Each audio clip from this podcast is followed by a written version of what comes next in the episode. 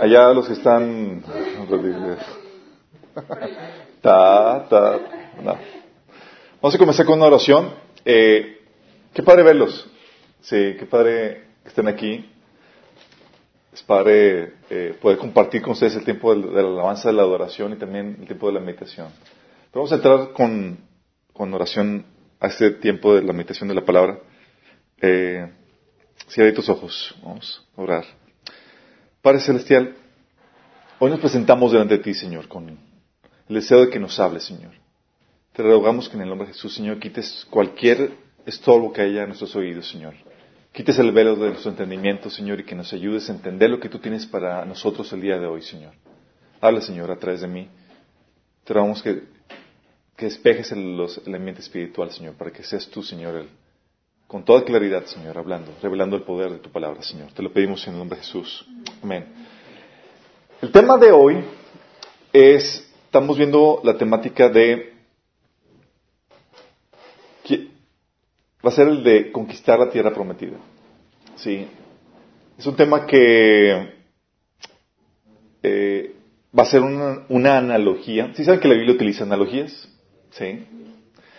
Jesús utilizó parábolas Ah, y asemejaba, asemejaba el, reino de los cielos con diferentes temas, diferentes eh, situaciones, y también utilizaba analogías. De hecho, Pablo también, una de las analogías famosas de Pablo era, es la que está en Gratas, ¿se acuerdan?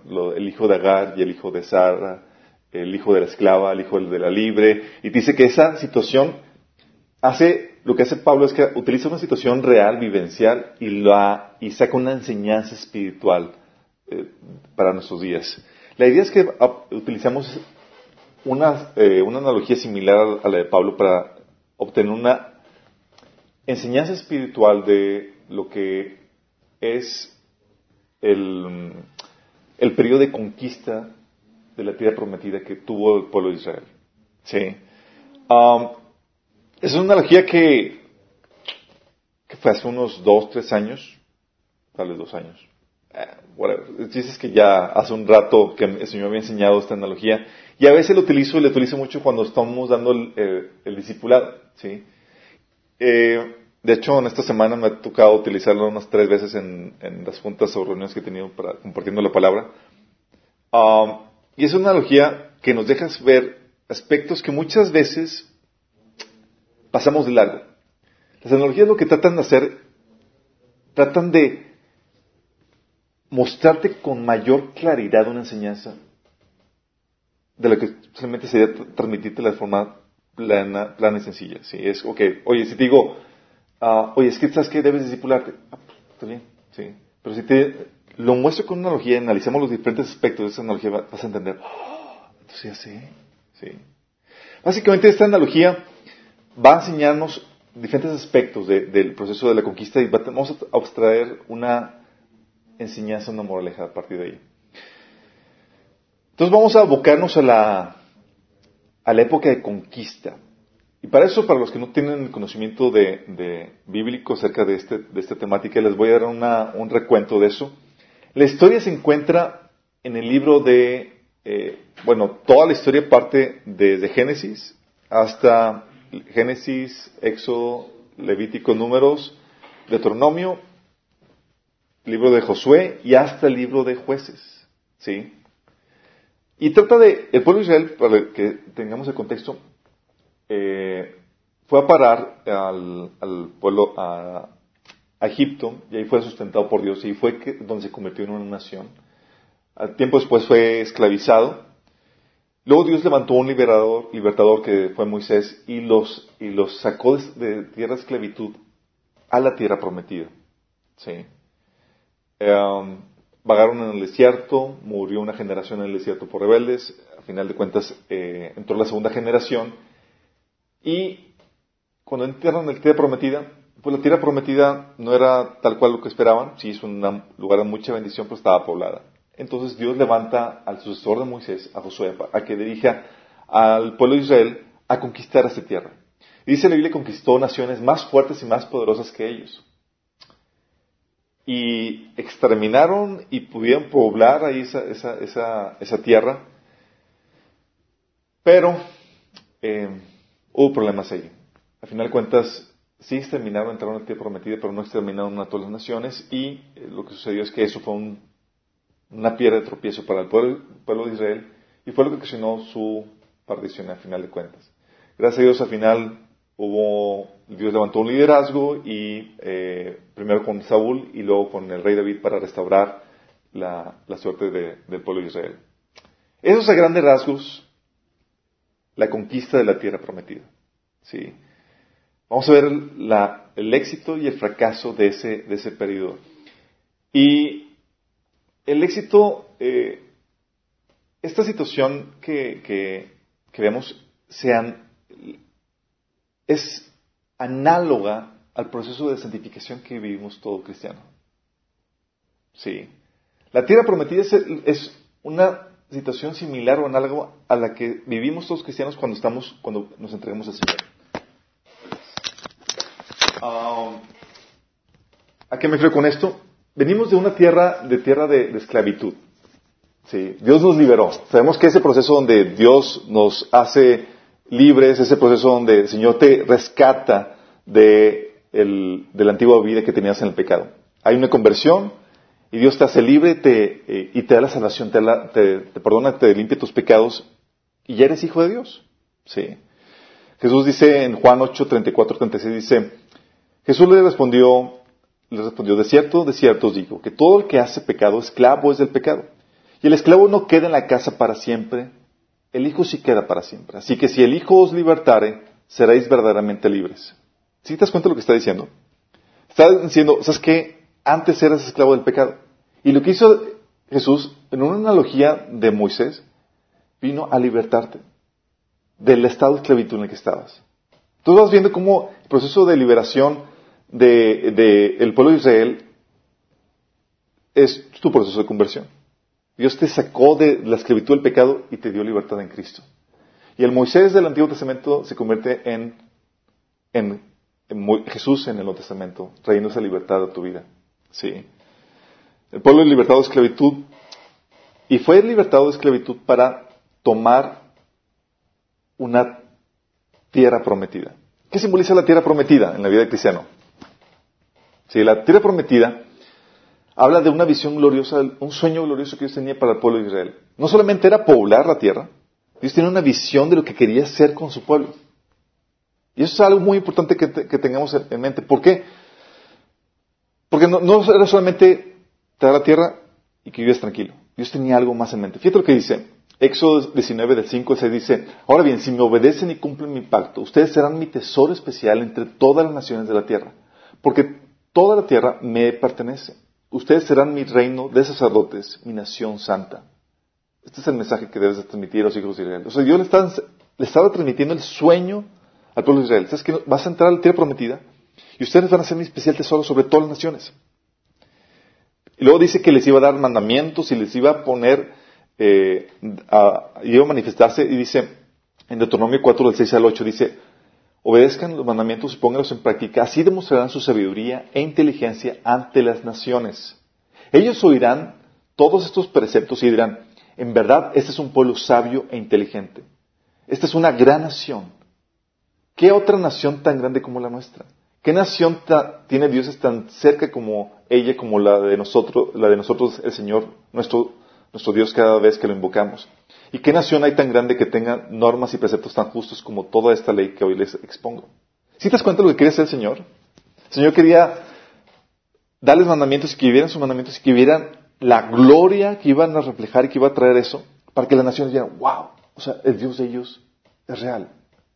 Quería que fuera un testimonio para ellos. Dice Isaías 43, 7, dice, traigan a todo el que me reconoce como su Dios, porque yo lo he creado para mi gloria. Dios quería apartar al pueblo y exaltarlo para su gloria. De hecho, en Deuteronomio, Deuteronomio 26, 19 dice, el Señor ha declarado que te pondrá por encima de las naciones que ha formado para que seas alabado y, recibas fama y honra. Serás una nación consagrada al Señor tu Dios. ¡Wow! ¿Se imaginan la visión del Señor? Con que era iba más allá de conquistar la, tierra prometida. ¿Sí? Quería utilizar al pueblo de Israel como para su gloria, para su fama, para promoverse él entre todas las naciones. Jeremías justamente dice eso. Jeremías 13, 11 dice, porque así como el cinturón se ajusta a la cintura del hombre, así procuraré que todo el pueblo de Israel y toda la tribu de, así procuré que todo el pueblo de Israel y toda la tribu de Judá se gustaran, se gustaran a mí, afirma el Señor, para que fueran mi pueblo, mi renombre, mi honor y mi gloria. Wow. Si Dios decía, es que quiero presumirte, pueblo. Y te rescaté y te voy a llevar a la tierra prometida y te voy a poner en una posición de gloria, de honra, de renombre, para que mi, para que mi nombre sea exaltado, porque tú llevas mi nombre. Padre, ¿no? Entonces, oye, entonces no solamente era conquistar la tierra prometida, ¿sí? Y esto simboliza en la vida de cristianos los maravillosos planes que Dios tiene para con nosotros. Dice la Biblia en Efesios 2.10 que Dios nos creó para buenas obras, las cuales Él preparó de antemano para nosotros. ¿Sí?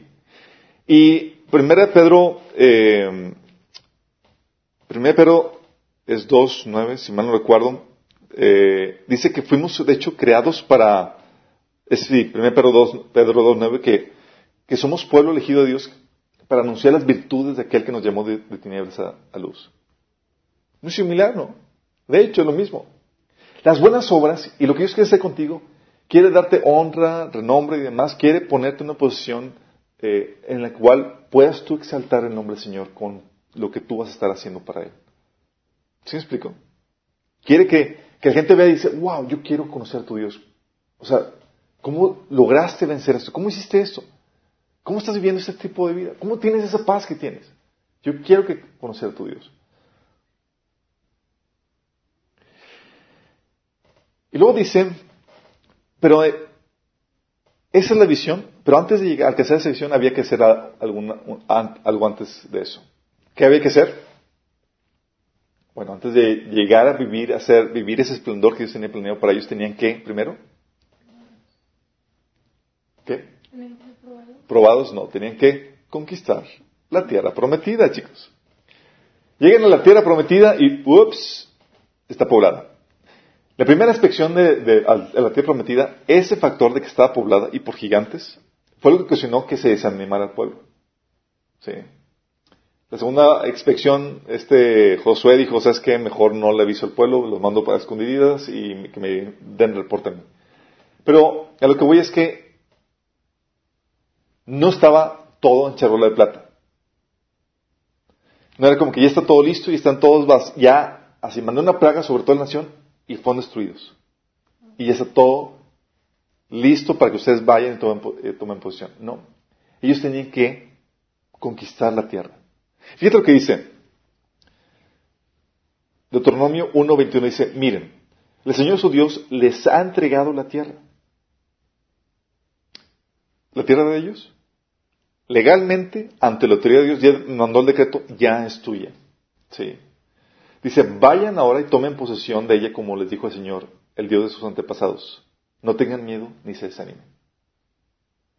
¿Sí se dan cuenta de la dinámica? Está diciendo, ya es tu tierra, es tuyo. Y eso pasa con nosotros.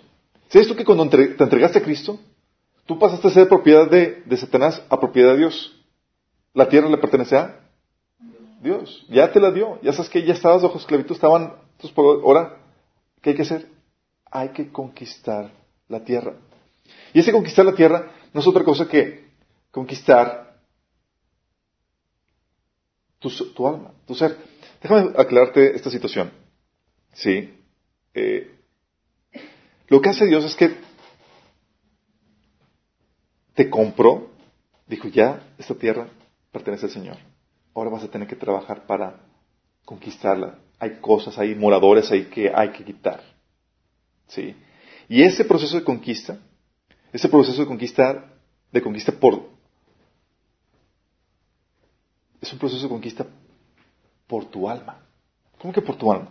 Sí, mira, cuando tú te conviertes, somos seres tripartitas. Cuando tú te conviertes, tú tienes un espíritu, un alma y un cuerpo. Tu espíritu nace de volada así. Te convertiste y ya veniste a ser parte del Señor. Naciste de nuevo. Sí. Pasaste de esclavitud a libertad. La tierra ahora te pertenece. Ya perteneces al Señor. ¿Sí? El cuerpo va a ser restaurado, va a ser redimido cuando el Señor venga. ¿Sí? ¿Y el alma cuándo va a ser restaurada? El alma es restaurada por nosotros aquí. El alma se compone por la mente, las emociones y tu voluntad. ¿Va? Y lo dice, este proceso de conquista es el, proceso, de conquista de tu alma y es el proceso de conquista de, tu alma para el Señor. Fíjate lo que dice Romanos 8:13. ¿sí? Dice, si, pues si viven obedeciendo a la naturaleza pecaminosa, morirán. Pero si mediante el poder del Espíritu hacen morir las acciones de la naturaleza pecaminosa, vivirán. Hacer morir las acciones de la naturaleza pecaminosa. Así como Josué y el pueblo de Israel tuvo que hacer morir las naciones que estaban poblando ahí en la tierra prometida. ¿Sí me explico? Dios te mete en un proceso donde, ok, ya eres cristiano tal cosa, pero hay que limpiar el terreno. Hay que empezar el proceso de santificación. Y adivina quién lo va a hacer. Dios. Sí, pero juntamente contigo. No lo va a hacer por sí solo. Tú vas a tener que pelear. Tú vas a tener que empezar a hacer el proceso de limpieza. Aquí Pablo te está diciendo, tú tienes que hacer morir las obras de la naturaleza pecaminosa. No es como que muchas veces entramos al, cristianismo y creemos o tenemos la falsa noción de que nos convertimos y ya estamos completamente cambiados y transformados. Holy, holy. ¿Sí? Ya no hay nada que hacer, ya estamos listos. Y por causa de eso, gente ya no tiene, ya no, ya no renueva su mente, ya no, ya no eh, cierra puertas de, cosas que abrió durante su vida pasada, ya todo eso. Y se basa mucho en el mensaje de que aquí todas las cosas son hechas nuevas, ¿sí? Pero las cosas son hechas nuevas, está hablando de un cambio, de propiedad, ¿sí? No significa que, eh, que no hay que trabajar en esto. De hecho, Pablo también lo menciona, dice, en cuanto a la, pasada manera de vivir, dice, despojaos del viejo hombre que está viciado conforme a los deseos engañosos. Ese despojaos implica un proceso de tu parte. No es como que se me quitó, ah, ya, automáticamente. ¿Sí me explico? Ese proceso de santificación al cual te está llamando, donde haces morir las obras de la carne, es el mismo proceso en el que Dios te mete de conquista por la tierra. ¿Qué tierra? Tu alma. Ya le pertenece al Señor, ahora tienes que tomarla. Tienes que establecer el reino ahí, en tu mente, en tus emociones, en tu voluntad. Sí. En la otra versión, en Efesios 4:20 dice, desháganse de su vieja naturaleza pecaminosa y de su antigua manera de vivir que está corrompida de la sensualidad del engaño. Ese deshacerse de la antigua vieja naturaleza está hablando de, ¿sabes qué? Quiten a los viejos moradores de la tierra prometida. Que ahora se establezcan los nuevos moradores. ¿Vamos bien? ¿Sí? ¿Van captando la analogía que tiene esto? Porque hemos escuchado la analogía de que, ah, sí, somos, Dios nos, como, Dios nos sacó de esclavitud, así como Dios sacó a, al pueblo de Israel de, de, tierra de Egipto. Pero la tierra, la tierra eh, prometida, el proceso de conquista sí tiene también una aplicación en nuestras vidas. Luego lo interesante del caso es que menciona ahí que es un proceso, dice la Biblia, que va a ser poco a poco. Dice Éxodo 23, 30, dice, los desalojaré poco a poco hasta que sean lo bastante fuertes para tomar posición en la tierra. O sea, te está diciendo, ¿sabes que vas a entrar a la tierra prometida? Vas a estudiar las naciones, pero va a ser gradualmente, poco a poco. Y a poco no, pero sí, la situación. Estamos cambiando y dice la Biblia que somos transformados de gloria en gloria. Sí. Esto habla del proceso gradual de santificación que tenemos en nuestras vidas. Tú vas avanzando y vas conquistando nuevas áreas, dominando otras cuestiones, liberando cosas en tu vida, porque es parte de lo que Dios quiso que hiciera y ese proceso que, Dios diseñó para nosotros, ese proceso, proceso de santificación. Luego lo interesante caso es que no solamente dice la Biblia que va a ser poco a poco, te pone una solemne advertencia y te dice, no hagas alianza con los moradores de la tierra. ¿Sabes a qué se refiere con eso de que no hagas alianza? Dice, déjame leerte el versículo. De Deuteronomio 7.2 dice, cuando el Señor tu Dios les haya entregado, te la haya entregado, tú y lo que hayas derrotado, deberás destruirlo por completo. No harás ningún pacto con ellas, ni les tendrás compasión. Si estás viendo la, situación, estás diciendo, ¿sabes qué? Tienes que eliminar a todos los moradores que están ahí. Y es una solemne advertencia, Señor, que te dice, ¿sabes qué? Si tú dejas cosas en tu vida que no quisiste tratar en tu proceso de santificación, va a haber problemas contigo. El Señor te, dice, tienes que eliminar por completo cualquier morador, cualquier obra de, la vieja naturaleza. Tienes que hacer morir todo eso. No puedes hacer el pacto de que, ah, que Señor, ya estoy, pues ya alcancé aquí un grado de santificación agradable y estoy cómodo, aquí me quedo. Y tienes todavía moradores en tu alma. Cosas que no has cambiado, amarguras que no has sanado. Tienes todavía formas de pensar que no has renovado. Tienes todavía cosas que no, que no, hábitos que no has cambiado en tu vida. ¿Sí explico? Bueno, esta es la solemnidad de pertenencia Señor. El Señor te dice prácticamente a que no pares tu proceso de santificación. Es un proceso que no va a terminar. ¿Sí? Bienvenidos, bienvenidos. Y esto lo hace interesante porque muchos creemos que a veces ya llegamos. ¿Sí? Hola, ya llegué, ya estoy holy, holy, ya completo, ya no hay mucho que hacer, ya no hay nada más que hacer. Y de hecho, cuando a muchas iglesias a veces eh, se nos enseña esa dinámica donde, oye, ya te convertiste, toda la cosa, y lo único que se te enseña, así como para, santificarte, es, pues, dedícate a la oración y a la lectura de la Biblia. Sí. Déjame decirte esto. Hay muchas áreas en las cuales tienes que avanzar en tu proceso de santificación. Sí. El leer y, orar, el ayunar, eso es solamente una pequeña parte. Pero hay muchas áreas que tienes que poner en orden para Dios, que tienes que conquistar para Dios. Está el área matrimonial, el área sentimental, el área de tus finanzas, el área de tus hábitos, el área de tus pensamientos, el área de tus emociones. Hay un montón de cosas.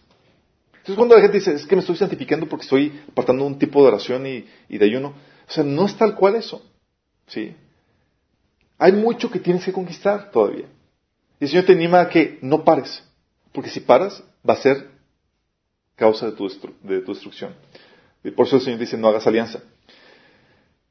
Y aquí es donde entramos, entra lo bueno en este sentido. llega Josué, y se acuerdan de Josué eh, en ese proceso de conquista de la tierra prometida con el pueblo de Israel, el primer ejército. Vivió las victorias más grandes que el pueblo de Israel se pudo haber imaginado.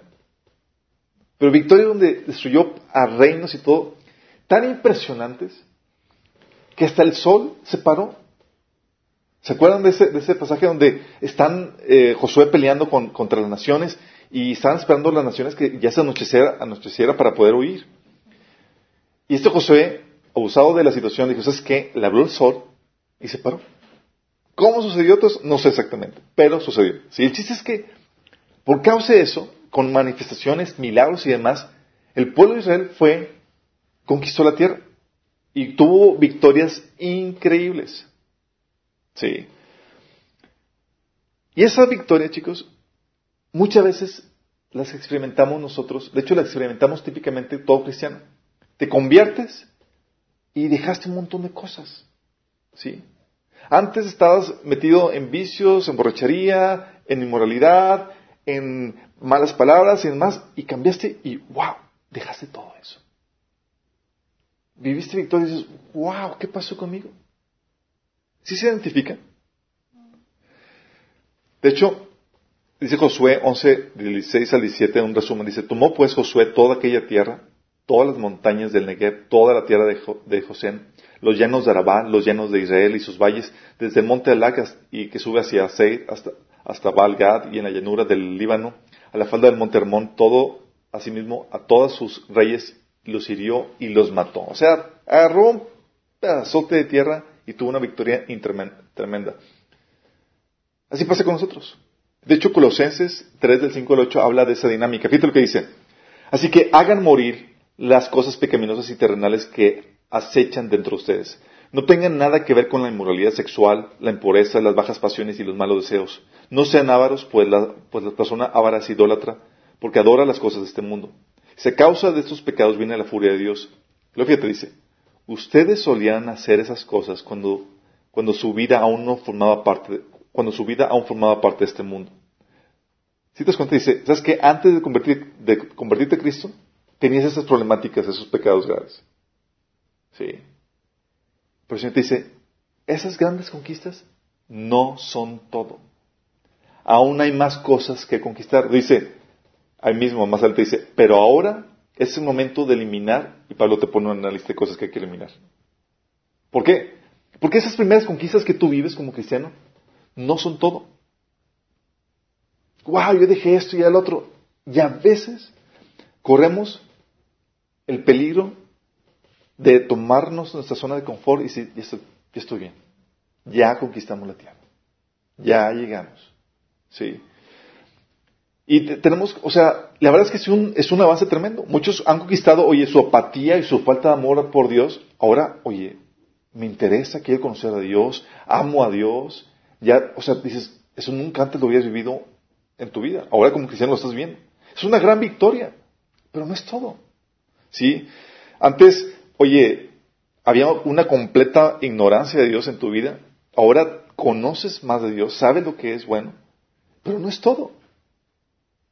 ¿Sí me voy explicando? Oye, antes no tenías ni siquiera la intención de seguir a Dios, no había un, corazón arrepentido en tu, vida. Ahora lo tienes. Es una gran victoria, pero no es todo. Esa falsa, esa victoria engañosa, ¿sí? Hizo que entrara en una zona de confort el pueblo de Israel. Oye, conquistamos, eliminamos, ¿y sabes qué experimentaron? Experimentaron una relativa paz. Fíjate lo que dice Josué 23, uno dice, mucho tiempo después que, el Señor le diera a Israel paz con sus enemigos cananeos, Josué, anciano y cansado, o sea, después de esas, batallas, experimentaron una paz. De hecho, Josué 11:23 también dice, así logró Josué conquistar toda aquella tierra conforme a la orden que el Señor le había dado a Moisés, y se le entregó como herencia al pueblo de Israel según la distribución final. Por fin aquella región descansó de las guerras. Había paz. ¿Te ha pasado esa situación? Donde te entregas a Cristo y, empiezas a vivir conquistas en tu vida y aparentemente todo está en orden. Aparentemente estás viviendo un tiempo de paz. Sí.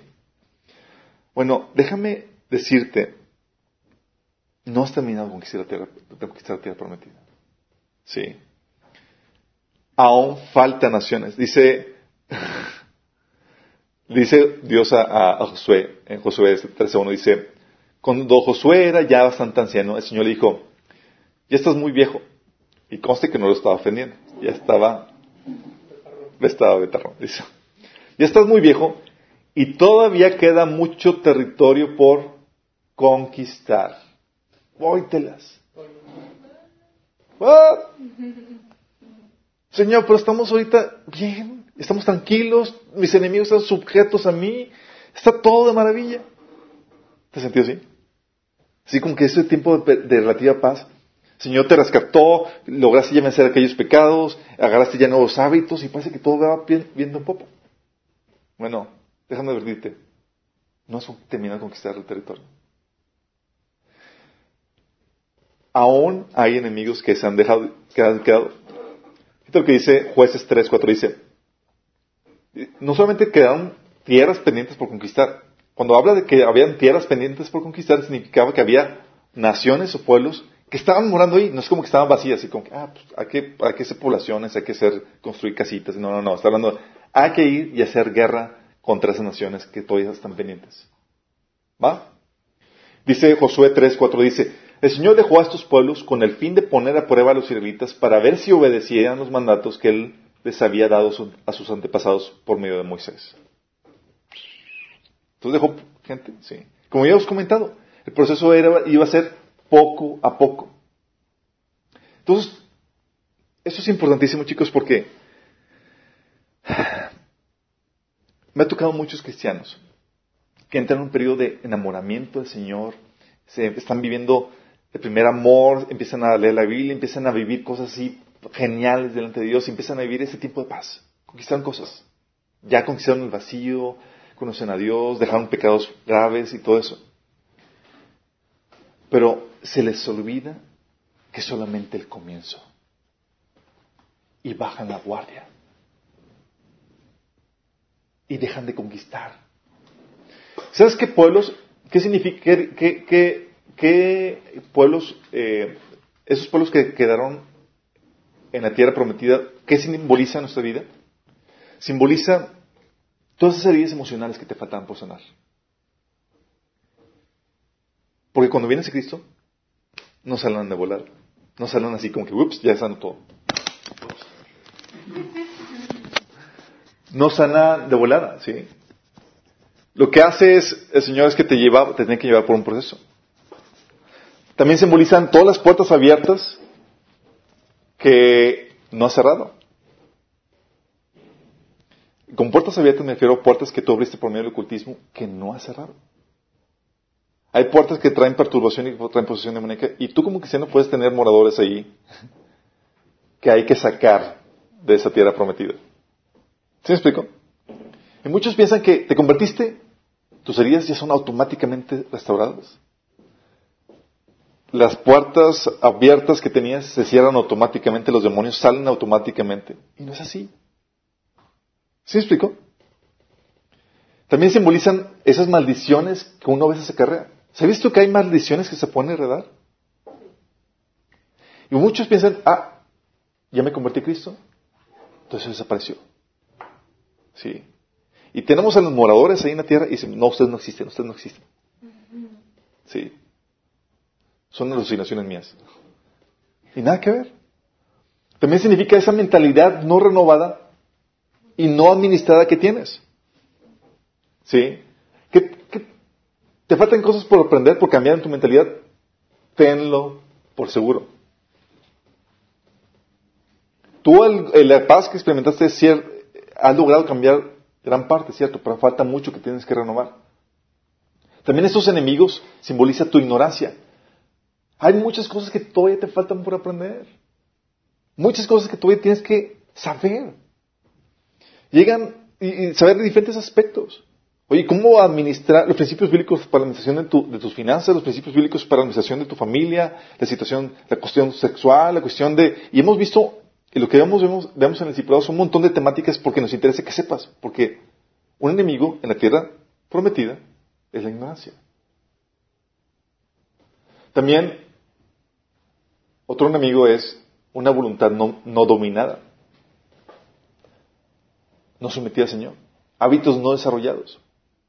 Oye, esto estoy trayendo con mi devocional. Esto estoy trayendo para la Biblia. Esto trayendo todavía para... Son enemigos que todavía tienes que conquistar. Y esa relativa paz que experimentas te puede dar la falsa noción de que ya todo está arreglado. Y baja la guardia. ¿Y qué haces? Cometes el error del pueblo de Israel. Hizo alianzas con ese pueblo, con los pueblos que estaban ahí. ¿Sabes qué, a qué se refiere con hacer alianza? Hacer alianza es perdonarles la vida. Dejar que sigan esos enemigos ahí en tu, en tu vida. Por eso cuando hablo con gente, digo, oye, les enseñamos la sintomatología, por ejemplo, de las heridas emocionales para que detecten las heridas, porque es peligroso contar con heridas todavía.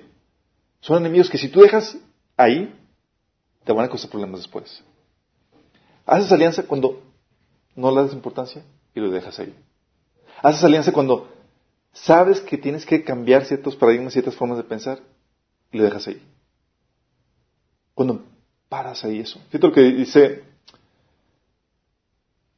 jueces 2 del 1 al 3, dice, contexto, eh, entraron a ti prometida, vivieron la primera victoria, pero ya no siguen conquistando el pueblo de Israel. Hicieron alianza, les perdonaron la vida. Entonces lo que hace el Señor, se presenta él mismo ante el pueblo de Israel en persona y le dice, el ángel de Jehová subió a, Gilgal, a Boquín, y dijo, ante todo el pueblo de Israel. Les gritó, les dijo, yo los saqué de ustedes de Egipto y los hice entrar en la tierra que juré darles a, a sus antepasados. Dije, nunca quebrantaré mi pacto con ustedes. Por su parte, no hará ningún pacto con la gente de esta tierra, sino que derribarán sus altares. ¿Por qué me han desobedecido? ¿Por qué han actuado así? Pues quiero que sepan que no expulsaré de la presencia de ustedes a esta gente, ellos les serán, les serán la vida imposible y sus dioses les serán una trampa. Qué heavy. lo que no hicieron ocasionó su ruina. Los enemigos que, que dejas, que tú dejaste en tu vida, empiezan a hacerte la vida miserable, oprimida y subyugada. Dice Josué 23, el 11 dice, en cambio, ellos serán como una red y una trampa para ustedes, como un látigo en la espada y como zarzas en espinas en los ojos, y ustedes desaparecerán de la buena tierra que Dios su Dios les ha dado. Chicos, no saben cuántos casos llegan con nosotros. Problemas con personas heridas, personas con problemas, problemáticas familiares, personas con problemáticas de que no saben qué hacer con aquella situación, amargadas, personas con así todas y cristianas, estamos hablando de cristianas, personas con, que llegan así todas, todas sintiéndose víctimas porque le hicieron cosas, viviendo vidas de, de perdedores, ajenas al propósito de Dios, atormentadas, con matrimonios destruidos, con hijos que están en problemados, y todo eso, ¿sabes qué, qué le ocasionó? Los enemigos que dejaron en la tierra Hay un montón de casos, chicos. Recuerdo un caso, por ejemplo, de un cristiano que comenzaba así apasionado y toda la cosa y hacía, se metía en, un montón de, servicio al Señor y, primer amor y todo eso. Se casó, querían servir al Señor juntos, pero no terminaron de conquistar la tierra. Pensaban que ya, la ya habían terminado. No aprendieron cómo pelear, cómo sanar sus heridas, cómo renovar su mente, cómo pelear con rompiendo maldiciones, todas esas cuestiones. El enemigo vino o mejor dicho, esos enemigos que estaban, que nunca pararon de ir, sus heridas, y cómo, no sabe cómo lidiar con ellas, sino que sus matrimonios se separaran. Y luego me lo topaba y hablando con él, sintiendo derrotado, ajeno a Dios. Su relación con Dios se había, se había apartado por situaciones problemáticas que estaba viviendo. Y digo, pero mi pregunta es, ¿qué acaso no sabes cómo salir victorioso en esa situación? Y eso nos lleva a la, otra situación. Fíjate lo que dice Josué del 3 del 1 al 2. Dice, el, el, Señor dejó a ciertas naciones en la tierra para poner a prueba a los israelitas que no habían conocido la tierra de Canaán. Lo hizo para enseñar a pelear en la guerra a las generaciones de israelitas que no tenían experiencia en el campo de batalla. ¿Para qué? ¿Para qué el Señor te está dejando eso? Para que aprendas a pelear en la guerra. Y la problemática de muchos cristianos es que no saben cómo pelear. Y están viviendo vidas derrotadas por problemas emocionales, derrotadas por problemas de gestión en la mente. O sea, tú ves y tú que estás, a veces me desespera. Pues dices, ¿qué? ¿Qué pasa? No es para que estés postrado, subyugado por tus enemigos. Si supieras pelear. Y por eso mi intención es aprende a pelear. Dios te dejó a esos pobladores, Dios permitió que fuera de forma gradual y no te quitó eso para que aprendas a pelear. No lo va a hacer Dios por ti. Y por eso mi insistencia cuando hablo con la gente es, ¿ya sabes cómo pelear en la emocional? ¿Sabes cómo sanar emociones? Porque el enemigo te va a atacar por ahí. ¿Ya sabes cómo pelear en el área de la ignorancia? O sea, ¿cómo eliminar eso? ¿Estás continuamente aprendiendo? ¿Ya sabes cómo pelear en el área de los pensamientos? Muchos cristianos caen porque no saben cómo administrar sus pensamientos. Algo que les digo continuamente es, van al campeonato de fútbol sin portero. Y pierden. Y la mayoría de los cristianos viven así. ¿Sí me explico? No saben pelear. Y luego, así pasó con el pueblo de Israel dejaron a los, a, los moradores de esa tierra, no los conquistaron, les perdonaron la vida, así como lo hacen muchos cristianos. tienes una pequeña raíz de amargura. Ah, después, lidia con ella. Después. O le perdonan la vida, está. ¿sí? Sabes que, que alguien te hizo algo y, y pero te cae tan mal que, no, que te estás batallando para perdonar. O sabes que Dios está tratando algo en tu trabajo, ¿sí? Y en vez de renovar o cambiar tu mentalidad y dar gracias por la situación que estás viviendo, te, te sigues resintiendo por ella. Son enemigos que estás dejando. ¿Sí me explico? ¿Y qué pasa? Te cobran la factura. Te cobran la factura. Y estás viviendo derrotado. Y al pueblo de Israel le pasó eso. Pero de repente esos enemigos con los cuales se habían hecho el pacto, les habían perdonado la vida, primero los tenían subyugados, todo estaba en relativa paz, y de repente ellos, ¡pum!, los empezaron a destruir. Ten cuidado con esos enemigos que estás dejando en tu tierra prometida, que es tu alma. Ten mucho cuidado.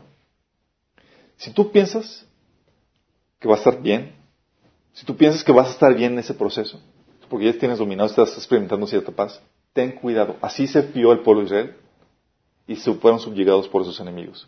De repente estaban, tú puedes leer todo el libro de jueces, que es esa historia, en problemados y que sean, Señor, sálvame, Señor, sálvame. Y el Señor levantaba libertadores. Tal como sucede con muchos cristianos. ¿Sabes cómo somos cristianos? Buscamos libertadores. No sabemos cómo pelear y esperamos el próximo retiro espiritual para poderme revivar. Esperamos al próximo retiro de matrimonios para que pueda ser restaurado mi matrimonio. Esperamos al próximo, a la próxima administración con el pastor porque, pastor, pastor, necesito que me ayudes. Y a veces llega gente, ¿sabes qué, pastor? Venga ahora por mí. Como si con la maldita mágica va a sanar. ¿Sí? Y Dios trae liberación, y Dios trae libertad, y Dios trae eso. Pero luego vuelven otra vez. ¿Por qué? Porque no saben pelear. ¿Sí me estás explicando? Esto es lo que dice en Jueces 2 del 14 al 19. Dice, lo cual hizo que el Señor ardiera en enojo contra Israel y, y los entregara en manos de saqueadores quienes robaban sus posiciones. Los vendió a los enemigos que tenían a su alrededor y ya no podían vencerlos. Cada vez que los israelitas salían a la batalla, el Señor peleaba en contra de ellos e hizo que sus enemigos los derrotaran tal como Él les había advertido. El pueblo estaba muy angustiado, lo cual hizo que el Señor ardiera en enojo contra Israel, y que los entregara en manos de saqueadores quienes robaron sus posiciones. Los vendió a los enemigos que tenían a su alrededor y ya no podían vencerlos. Cada vez que los israelitas salían a batalla, el Señor peleaba, lo había leído ahora, bueno, mm, ah, Señor peleaba contra ellos e hizo que sus enemigos los derrotaran tal como Él les había advertido y el pueblo estaba muy angustiado. Lo dice más adelante, eh, cada vez que el Señor levantaba un juez sobre Israel, Él estaba con ese juez y rescataba al pueblo de sus enemigos durante toda la vida de ese juez. Pues el Señor tuvo compasión de su pueblo, que estaba sobrecargado, sobrecargado de opresión y sufrimiento. Pero al morir el juez, la gente no solo volvía, la gente no solamente volvía a practicar sus, volvía a sus prácticas corruptas, sino que se iba peor. Y eso sucede con muchos cristianos. Vivimos como mancos espirituales no me puedo rescatar a sí mismo. Y ese no era el diseño original de Dios. ¿Sabes cuál era el, diseño original de Dios? En jueces 23.10 23, le dice Josué al pueblo de Israel, cada uno de ustedes hará huir a mil hombres del enemigo, porque el Señor su Dios pelea por ustedes tal como lo prometió. Uno, haciendo huir, a mil. ¿Te das cuenta de la dinámica que el Señor esperaba? Al final esa derrota, sino que el pueblo elegido de Dios terminara apartándose, viviendo como incrédulos. ¿Por qué? Todo por los enemigos que dejaron en la tierra. Y lo mismo pasa con un cristiano. Filipenses 3.18 dice, pues ya les dije varias veces y ahora se lo repito de nuevo, con lágrimas en los ojos. Hay muchos cuya conducta demuestra que son, que son verdaderos enemigos de la cruz de Cristo. Y les hablando cristianos. Y esto refleja la crisis actual, chicos. La tierra prometida es una analogía y es una moraleja para nosotros. ¿Cómo estás tú en tu proceso?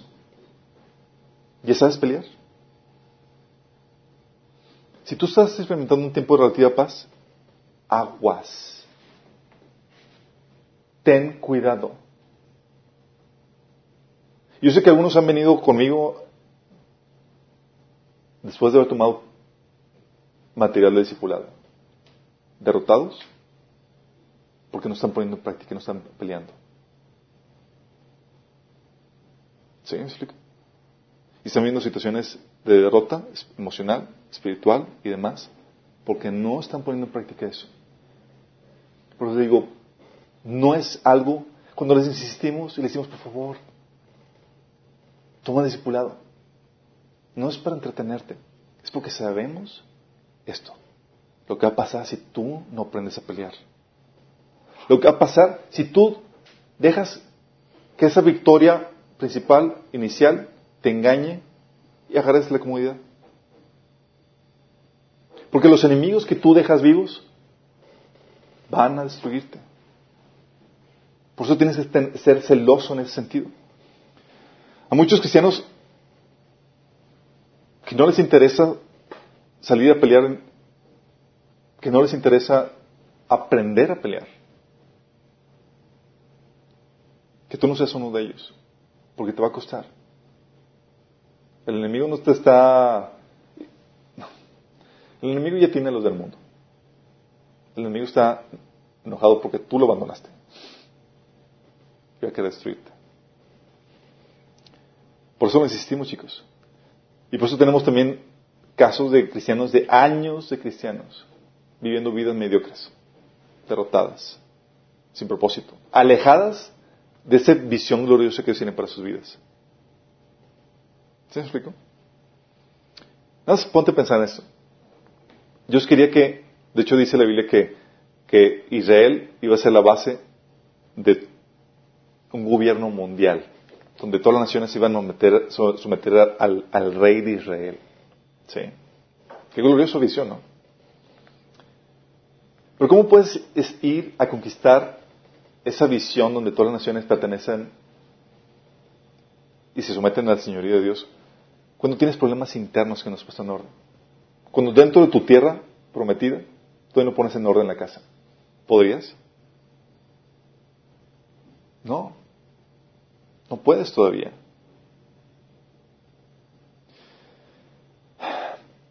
Por eso, cuando hablamos acerca en el discipulado, decimos que estas cuestiones que tú no aprendes a pelear, en las cuales tú no aprendes a dominar, son estorbos para que cumplas el propósito de Dios para tu vida. Son estorbos. Y ponemos a veces el, ejemplo de una espada. Dios quiere forjarte tal bien, a punto, quitar esos puntos débiles en ti, quitar esos moradores de esa tierra, para que no tengas puntos débiles. Y te forja, así como te forja como una espada. Una espada tiene que ser tentada antes de salir a la guerra. Eso, si tú ibas a la guerra con una espada no, no tentada, la espada se rompía. ¿Te imaginas estando en medio de la guerra?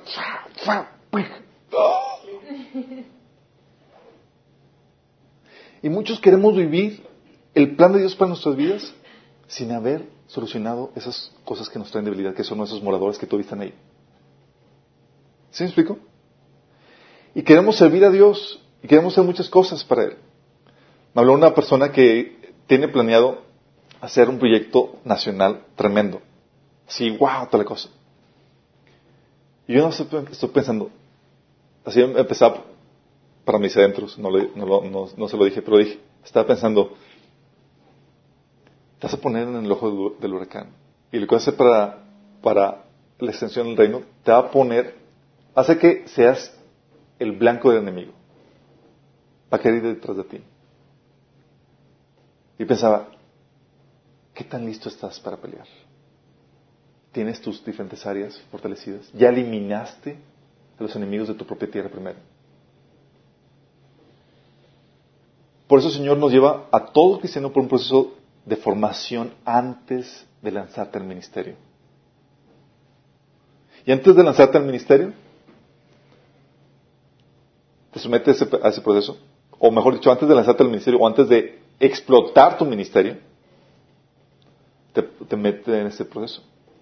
Y te permite que pases por, por, una, por el departamento de control de calidad. El departamento de control de calidad lo dije Satanás. Él viene y tienta y ve que te muestra qué áreas son las que están todavía faltas en ti. ¿Sí? ¿Con qué propósito? El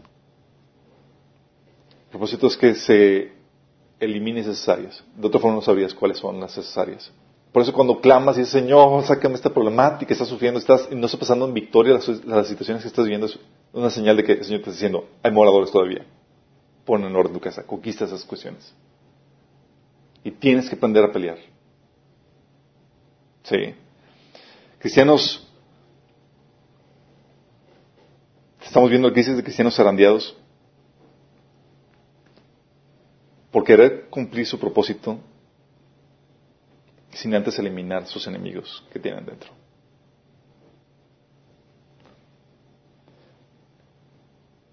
Y interesante caso, chicos, es que no hay opción. Oye, que vivir una vida tranquila, no se tanto como cristiano. O sea, ¿para qué tanto show con este proceso de santificación? ¿Para qué tanto show por este proceso de crecimiento?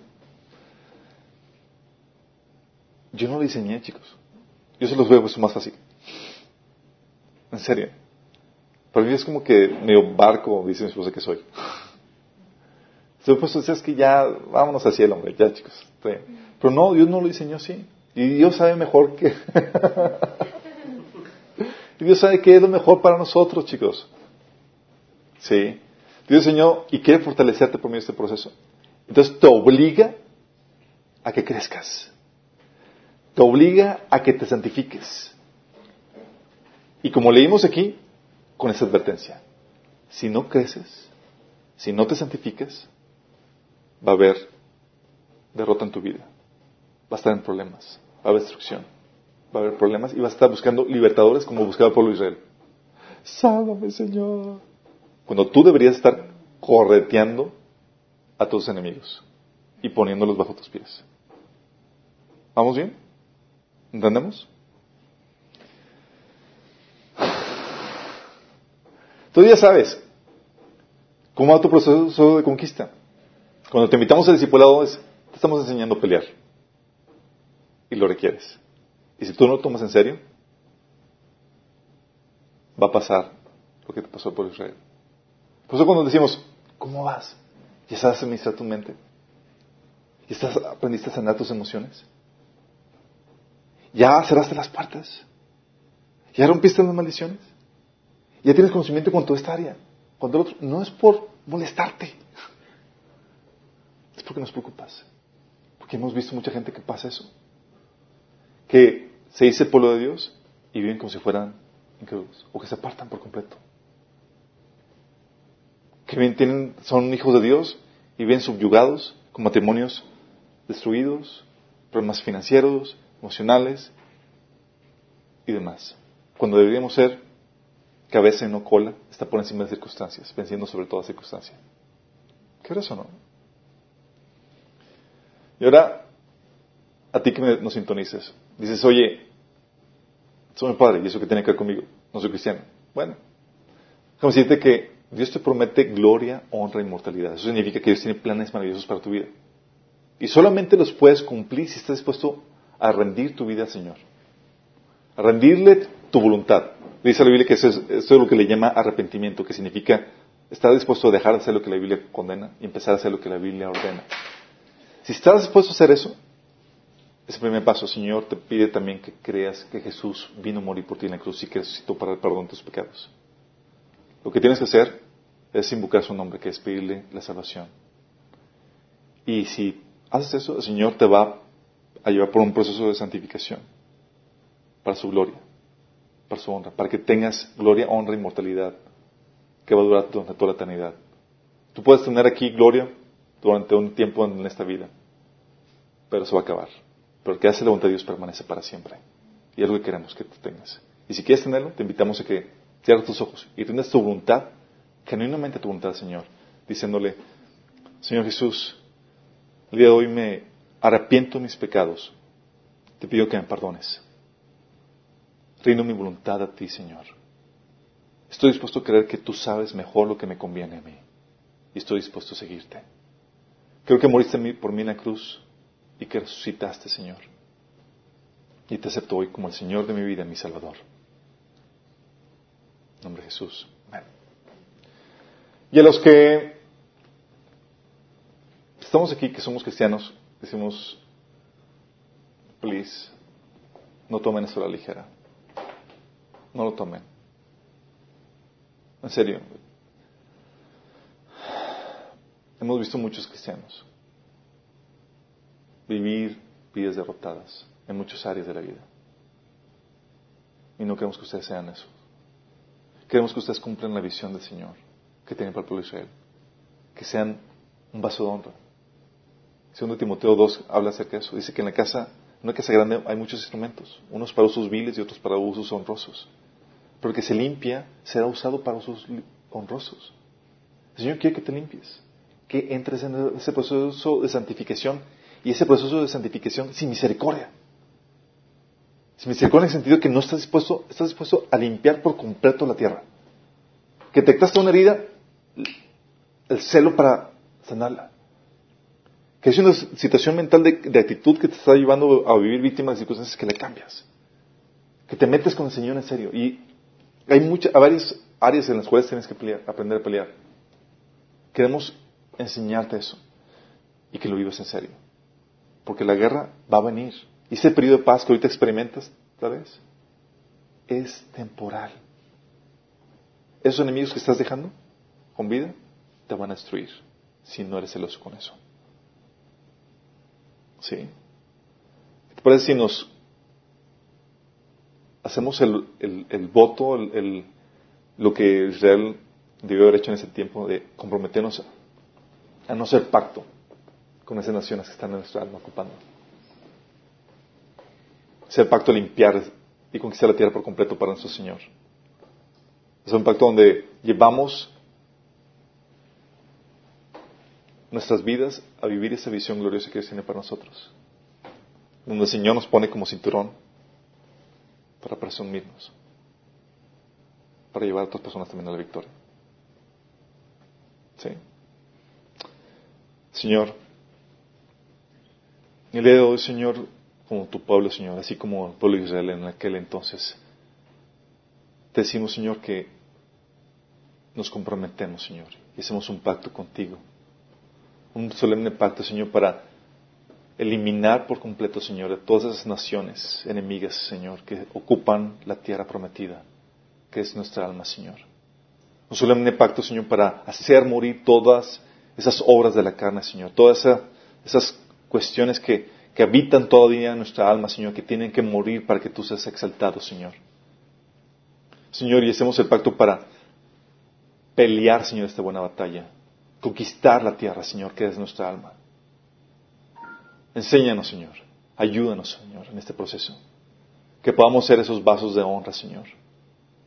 Que no seamos ese pueblo afligido, Señor, clamando por auxilio, sino que seamos esos que van a socorrer, Señor, a otras personas, Padre.